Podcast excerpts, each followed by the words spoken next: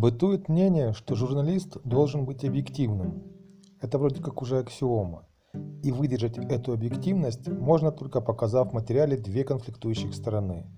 То есть, если один нападает, то позиция другого также должна отображаться в статье. То есть должен быть такой своеобразный паритет.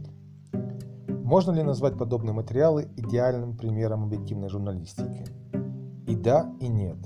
С точки зрения формата, то тут все соблюдено, не прикопаешься, потому что каждому дана возможность высказаться, читатель видит обе стороны и встает на ту, которая ему ближе. То есть, которая вот, ну, какое изменение ему ближе по душе. Но так ли все на самом деле? Ведь автор может всегда использовать ту прямую речь, которая негативно покажет говорящего, или выбрать те факты, которые могут дискредитировать респондента. Одним словом, только сам журналист решает, в каком свете показывать э, два противоборствующих лагеря в статье. То есть именно он решает, э, как оно будет выглядеть, как э, для читателя это будет все в голове у него все выстраиваться. Это решает именно журналист. Если он человек не заинтересованный, то все будет справедливо, и материал получится качественный, с равными правами для героев статьи. А если, например, у него свои личные взгляды, или кто-то попросил об одолжении, ну или, наконец, если такая политика издания, что нужно именно так написать, тогда подобный материал сложно будет назвать объективным. чему я это все? К тому, что большинство знаний и мнений, которые имеют люди, они черпают именно через СМИ. То, как народ думает о наших политиках или звездах, зависит от того, в каком свете их подают журналисты. Ведь когда тебе говорит сосед, наш премьер вор, там, или президент Гондон, и ты спрашиваешь, откуда такая уверенность, он отвечает, что видел это в сюжете по телевизору, а значит это правда. Ну вот, к сожалению, бывают еще люди без критического мышления, что тут поделаешь.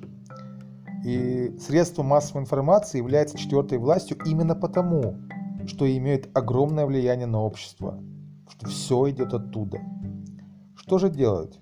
Как сложить мнение, которое будет максимально приближено к истине? Лично я советую читать всегда несколько изданий разных по идеологии. Например, «Страну» и «Украинскую правду». Совершенно два разных э, взгляда на политику и на происходящее в мире.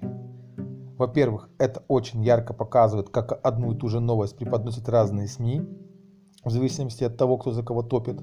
А во-вторых, умея анализировать, из этой информации всегда можно найти, э, всегда можно прийти к какому-то мнению. И это будет именно ваше мнение, так как вы сами взвесили все за и против, а не журналист. Также всегда обращайте внимание на правду факта, так называемая. Есть правда жизни, есть правда факта. То есть правда жизни – это вот, что все гаишники берут взятку, взятки, там ЖЭК нифига не делает. То есть как бы об этом можно и не говорить, это как бы так э, за скобками вынесено, потому что все мы это знаем. А правда факта – это другое. В новости или статье всегда должно быть доказательство, доказательная база. Это фотографии, прямая речь или документы.